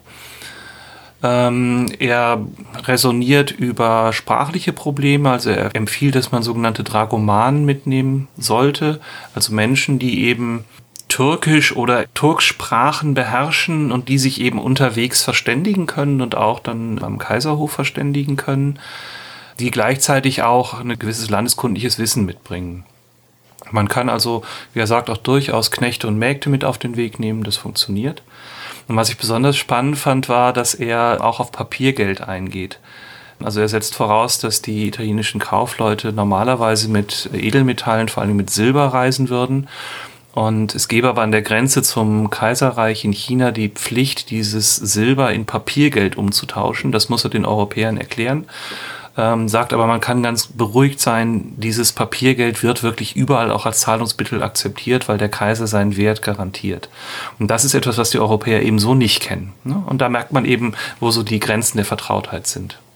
Und das sind so Dinge, die er kennt und die er weiß. Das ist jetzt nicht wahnsinnig äh, ausführlich und wahnsinnig detailliert. Es ist ja auch wahrscheinlich nicht aus eigener Anschauung geschrieben, sondern er nimmt dort einfach Material auf, das er gefunden hat, das in seiner Firma irgendwie zirkuliert und hält das dann in seinem Werk mit fest, um es mal aufgeschrieben zu haben.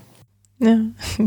ja, das mit dem Papiergeld ist auch ein ganz schöner Verweis auf zwei andere Folgen. Die einen zu den Ilkhan, die das ja auch tatsächlich probiert haben, ebenfalls Papiergeld einzuführen im iranischen Raum. Das ist allerdings nach hinten losgegangen und ist ziemlich schnell wieder abgeschafft worden. Aber ich glaube, in der Folge zu Alben, also gebundene Schönheit, da ging es auch um einen Reisenden, der auf der Rückreise irgendwie das Geld loswerden musste und dann sich halt was gekauft hatte, um nicht mit diesen wertlosen Papierscheinen dann sozusagen irgendwie weiter nach Westen zu fahren. Äh, genau, also schöner Crossover quasi zu den Folgen. Ähm, sagt er eigentlich eigentlich bei den Dragomanen irgendwas, woher man die bekommt? Oder ist das so selbstverständlich, dass das gar nicht Erwähnung findet? Also das wird wohl nicht weiter ausgeführt. Weil ich meine, das müsste ja jemand sein, der eben diese Umgangssprache kann und gleichzeitig Turksprachen? Oder ist das irgendwie eine andere Sprache? Ich weiß es nicht. Ich, ich kann es nicht genau sagen. Ich weiß nicht, was die Lingua Franca an der Seidenstraße war. Das könntest du eventuell besser wissen als ich äh, im 14. Jahrhundert wahrscheinlich immer noch Persisch tendenziell. Also ähm, genau, aber wahrscheinlich auch Turksprachen. Also das ist auf jeden Fall auch Teil davon. Ähm, aber was haben denn die Mongolen gesprochen, wenn ich die Frage einfach mal umdrehen darf? Ja, klar.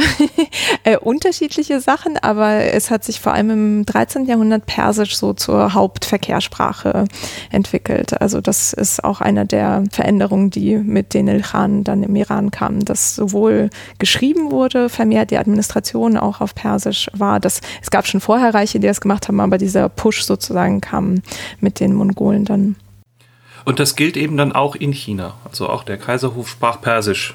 Äh, nee, nee, also das nicht. Ich meinte jetzt eher die Ilkhane im Iran. Ähm, also Chagatai Türkisch gab es halt auch noch und in China, also im Yuan Khanat, weiß ich gar nicht genau welche Sprache, aber es war nicht Persisch. also das verstand man vielleicht. Ich glaube, es gab auch Schulen oder Leute, die es gelernt haben, weil es sozusagen das angrenzende Reich war, aber das war jetzt nicht die Hauptverkehrsprache. Hm. Ja, es kann auch sein, das habe ich jetzt nicht mehr nachgelesen, dass es bei mir einfach die falsche Unterstellung war, dass man innerhalb dieser verschiedenen mongolischen Reiche sozusagen als gemeinsame Sprache das dann benutzt hätte. Das kann sein, dass das auch einfach nicht stimmt, aber das ist dann auch egal. Das kann einfach mal stehen bleiben. Das ist nicht Kern meiner Expertise. Ähm, das macht da nichts. genau, nee, also ich meine, dass sie durch die Verbindung nach äh, eben die heutige Mongolei oder auf jeden Fall dieses zentralasiatische Turksprachengebiet haben sie auf jeden Fall Wurzeln, auf die sie zurückgreifen können. Aber ich glaube, in den einzelnen Reichen wurde dann eine der lokalen Sprachen dann auf jeden Fall angenommen. Äh, ich glaube jetzt nicht, dass man bei der Goldenen Horde irgendwie Persisch sprach oder so. Also, ja gut, aber es wäre dann im Grunde das Interessante, ob, ob die dann ähm, auch wiederum eigene Übersetzer brauchten oder ob man da so eine gemeinsame Sprache der Kaufleute müsste das ja im Grunde nur sein. Man muss ja nur unterwegs mhm. Essen bestellen können, handeln können und sowas alles. Das ist ja ein beschränkter Bedarf, äh, so wie heutzutage ja viele Leute auch, so wie ich Englisch sprechen, ohne das je richtig gelernt zu haben. Und es, es reicht so fürs eigene Geschäft. Mhm, ja. Ja, da müsste ich auf jeden Fall für die einzelnen Reiche selber nochmal nachgucken. Aber ähm, und hat er neben jetzt Sprache oder dem Bart, den man sich so stehen lassen sollte, auch irgendwas zur Religion der jeweiligen Bereiche gesagt?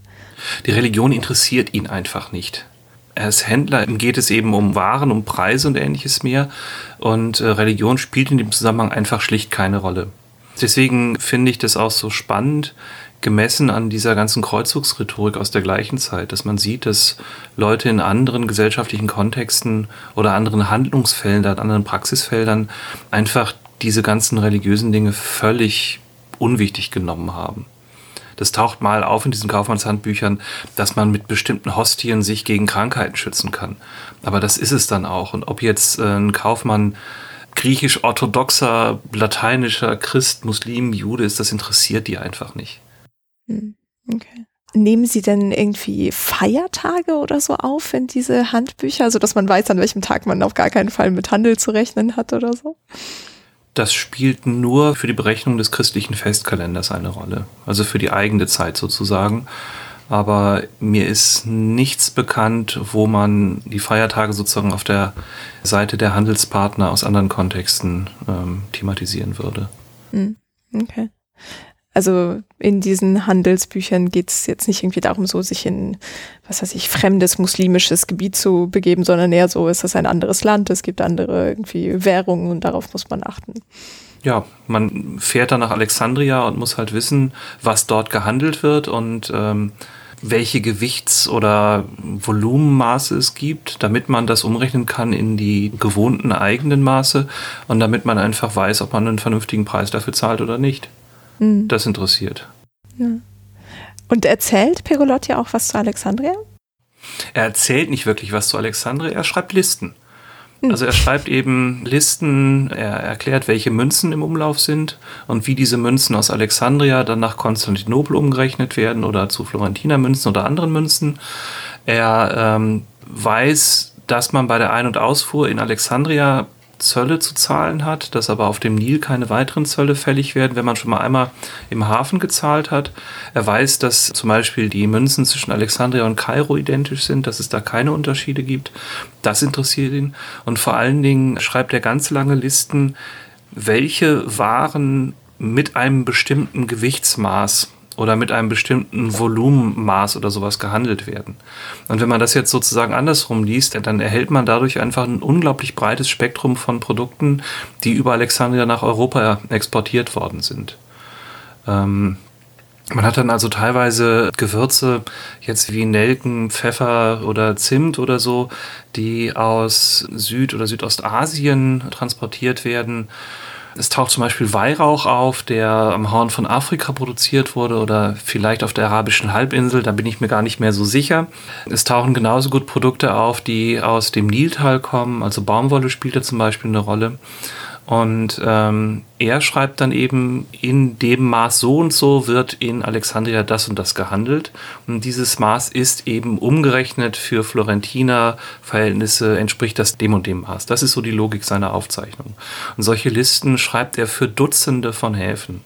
Und dann sieht man zum Beispiel sehr schön, dass Alexandria eben ganz klar ein Exporthafen ist aus dieser Florentiner Perspektive und eben wie gesagt für Produkte aus Ägypten selbst, aber auch als Transithafen für Produkte, die über den Indischen Ozean nach Ägypten gewandert sind, während man dann parallel Konstantinopel als einen der anderen Foki dieses Handelssystems sieht, dass es auch Export ist aus dem Schwarzmeerbereich nach Europa oder nach Italien, aber dass gleichzeitig auch Waren des alltäglichen Bedarfs Bedarfs, also Wein oder Seife oder so etwas aus dem Mittelmeerraum nach Konstantinopel gehandelt werden.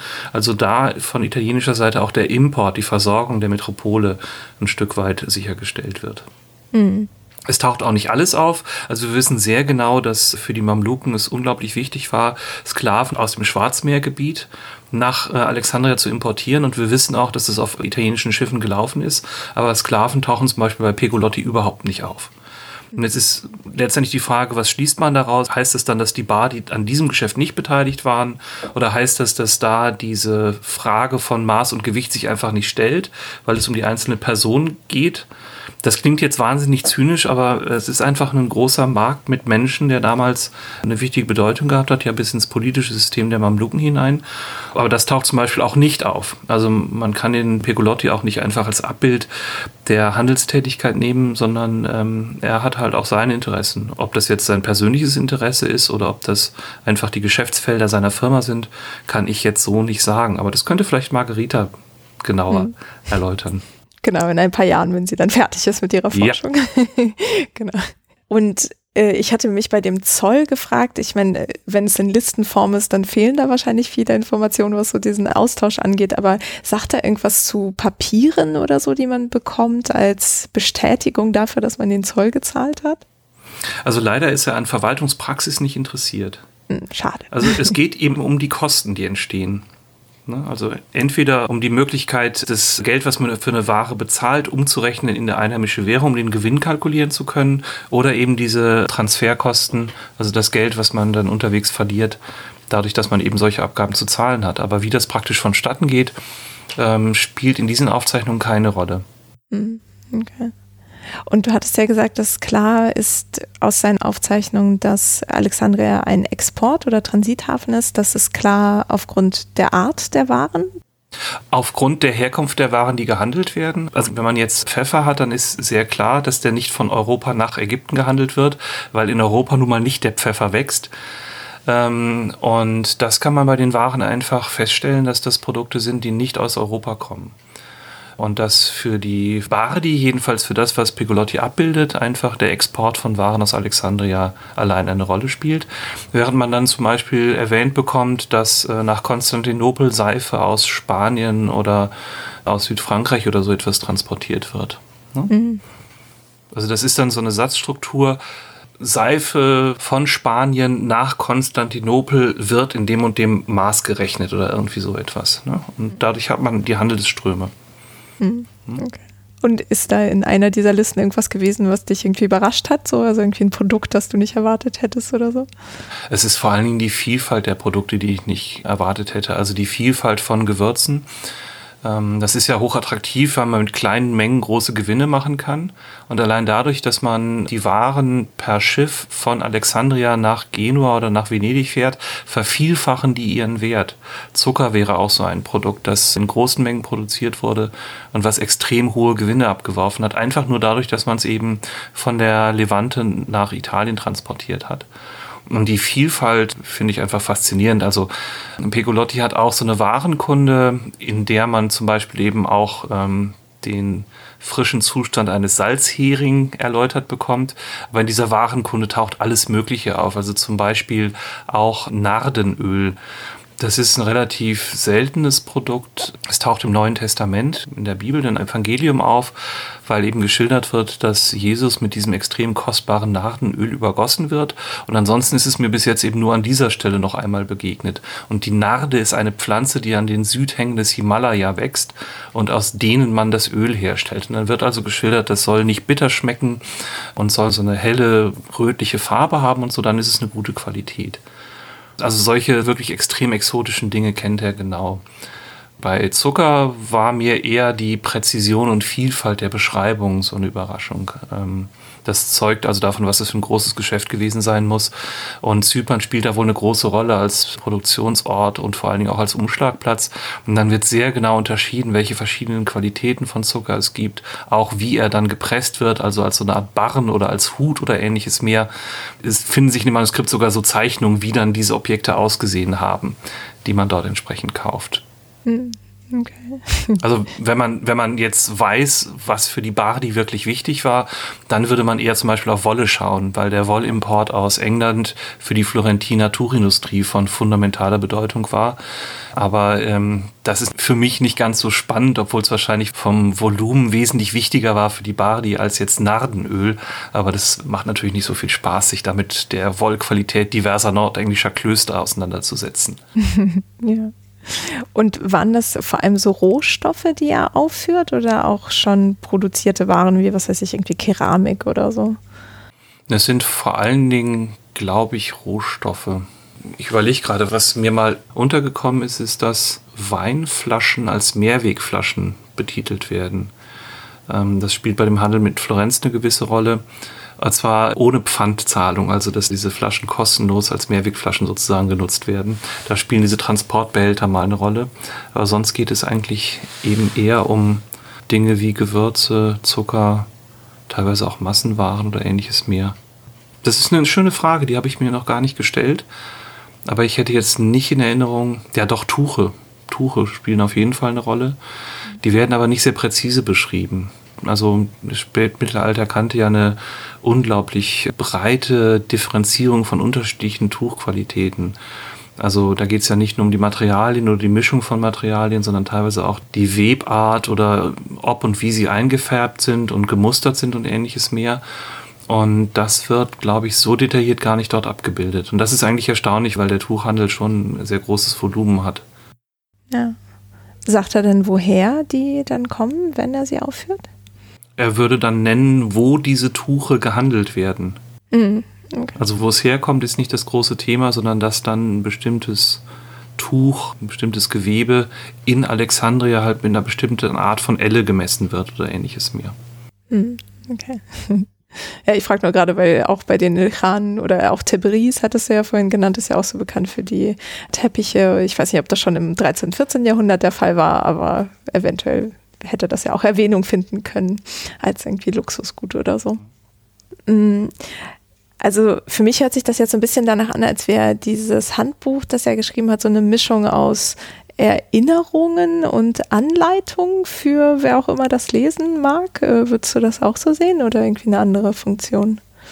Ja, wobei wir jetzt Erinnerungen nicht irgendwie autobiografisch missverstehen dürften, als würde ich jetzt mal in 30 Jahren die wenig spektakulären Episoden meines wenig spektakulären Lebens zusammenstellen, sondern ähm, es ist Informationssammlung auf jeden Fall und er erwähnt dann auch äh, eigene Beteiligung. Also er wirkt zum Beispiel für Florentina ein Handelsprivileg auf Kupfer bei den Grafen von Flandern und sowas baut er mit ein oder dass er auf Zypern mal ein Handelsprivileg für seine Firma erwirkt beim König von Kleinarmenien, sodass da so kleine biografische Stückchen mit eingewebt werden. Aber es ist eben einfach eine Sammlung von Informationen, möglicherweise für den eigenen Gebrauch oder eben für die Weitergabe. Ja, also Erinnerung meinte ich auch tatsächlich eher im Sinne von ja, Notizen, die man sich so irgendwie macht, was wieder ein schöner Querverweis zu einer anderen Folge ist, zu dem Notizbuch eines Webers aus dem 16. Jahrhundert in Aleppo, der auch so ganz verschiedene Informationen sammelt. Die sind jetzt nicht irgendwie handelsorientiert. Ja, aber doch schon, klar, er handelt ja auch, aber ähm, der schreibt irgendwie auch alles Mögliche irgendwie auf und das erinnert mich irgendwie sehr daran so. Also wenn Pegolotti ein bisschen später gelebt hätte und vielleicht seine Familie ein bisschen wichtiger gewesen wäre, dann hätte es sein können, dass er auch wirklich äh, solche Familienaufzeichnungen macht. In Florenz entwickelt sich das so im 14., dann vor allen Dingen im 15. Jahrhundert dass sie anfangen, solche Hausbücher anzulegen. Am Anfang sind das so ganz dürre Daten, da steht dann nur drin, ich habe geheiratet, es ist ein Kind geboren worden, es ist ein Kind gestorben, es hat ein Kind geheiratet und die reichern sich so peu à peu mit immer mehr Alltagsszenen an. Aber dafür ist Pegolotti ein oder zwei Generationen zu früh, leider. Ja. Mm, und würdest du sagen, dass dieses Handbuch trotzdem etwas Besonderes darstellt aus der Zeit? Mm, also auf jeden Fall, was die Überlieferung angeht. Die Überlieferung ist, obwohl es unendlich viel gibt für europäische Verhältnisse, trotzdem gleichzeitig extrem fragmentarisch.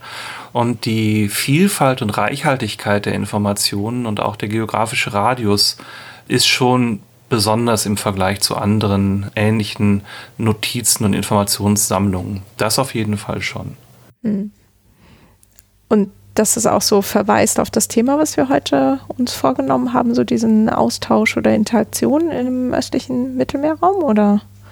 Naja, man erschließt darüber einfach diese Handelswelt, die geografische Reichweite der ökonomischen Interessen des Wissens, das ja auch mitwandert. Also wenn ich zum Beispiel über Zucker nachdenke, dann geht es ja nicht nur darum, dass äh, man das entweder selber anpflanzen lernt oder produziert, sondern muss ja auch wissen, was man mit Zucker macht. Und dann wandern eben auch Rezepte, wie zum Beispiel der Marzipan, der ursprünglich eben, glaube ich, in arabischen Texten belegt ist und der dann den Weg durch Europa macht. Also das kann man schön verfolgen. Das taucht schon, glaube ich, mindestens als Konfekt bei Tausend und einer Nacht auf und bei arabischen Kochbüchern oder so medizinischen Schriften. Und das wandert dann über Italien nach Europa ein. Das heißt also, es ist für der Hand auf dem ersten Blick erstmal nur ökonomisch Produkte mit Zahlen verbunden oder mit Maßeinheiten. Aber wenn man sich klar macht, was dahinter steckt, heißt es ja auch, dass es ein eminenter Kulturtransfer ist, der unterhalb von diesen expliziten ideologischen oder politischen Ebenen läuft. Und damit erschließt Pigolotti, finde ich, die Normalität von Handeln im globalen Rahmen im 14. Jahrhundert.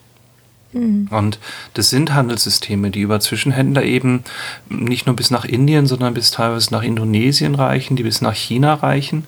Und ähm, der Mittelmeerraum und damit die Italiener haben da eben so eine Drehscheibenfunktion.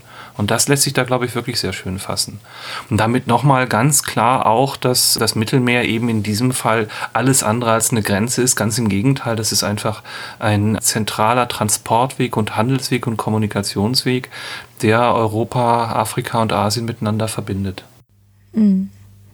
Ja. Und dass diese so gern gezogenen religiösen Grenzen nicht wirklich im Alltag sich niederschlugen. Also in diesem Handelsalltag auf keinen Fall. Das lässt sich auch auf alle möglichen anderen Themen ausweiten. Also ich hatte ja schon zum Beispiel diesen Grenzbereich zwischen Medizin und Diätetik angesprochen. Also äh, Wissen um das richtige, gesunde sich ernähren, das spielt eine immense Rolle. Das wandert eben aus arabischen Kontexten in die lateinische europäische Kultur. Vor dem 15. Jahrhundert stammt normalerweise Wissen um griechische antike Texte aus Übersetzungen ins Arabische, die dann wiederum, teilweise sogar zwischendurch noch übers Persische, die dann wiederum ins Lateinische zurückübersetzt werden.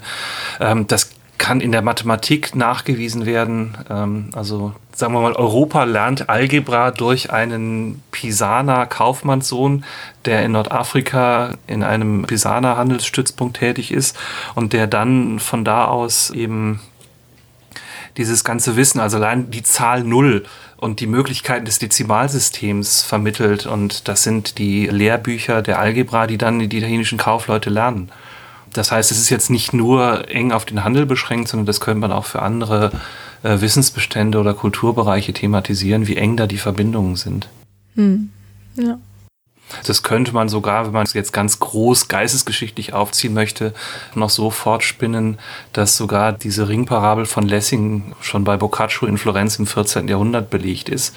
Also das ist ja an sich ein vermeintliches Symbol für die Toleranz zwischen Christen Muslimen und Juden in der Aufklärung und das findet sich in Texten aus dem 14. Jahrhundert aus Florenz schon wieder, sodass man durchaus weiter überlegen kann, in welchen Bereichen man in ähnlicher Weise sich für Austausch, Kommunikation und Kontakt interessieren könnte über den Handel hinaus. Hm. Ja, das fand, glaube ich, auf Alltagsebene sehr oft statt. So, also gerade wenn da so viele Kulturen zusammenkommen. Ich glaube auch in der Folge zum Beispiel zu Jeddah, da hatten wir das auch angesprochen, dass gerade so Handelsknotenpunkte auch so ein Anlaufpunkt für verschiedene Kulturen und Geschichten und Wissen waren. Mhm. Ja, ich glaube, damit haben wir so einen ganz schönen Abschlusspunkt gefunden für dieses sehr große Thema, wozu man wahrscheinlich noch sehr viel weiter erzählen könnte. Ähm, hast du noch irgendwas, was du gerne erwähnt haben möchtest oder vielleicht auch so den Zuhörenden auf den Weg geben magst? Nichts Spezielles. Ähm, mir hat es einfach unglaublich Spaß gemacht, mal aus europäischer Perspektive sozusagen durch die Brille von italienischen Quellen auf diese Welt zu schauen. Und mm, ich finde es sehr schön, dass ich die Chance bekommen habe, mit dieser Perspektive eben mich an deinem Podcast zu beteiligen. Sehr schön. Ja gut, dann ähm, bleibt mich, mich ganz herzlich zu bedanken für die Zeit und die tollen Ausführungen. Und ja, ich bin gespannt auf Margaritas Projekt und die Ergebnisse und vielleicht kommt sie dann auch nochmal in den Podcast. ja, vielen Dank. Ich glaube, es lohnt sich wirklich.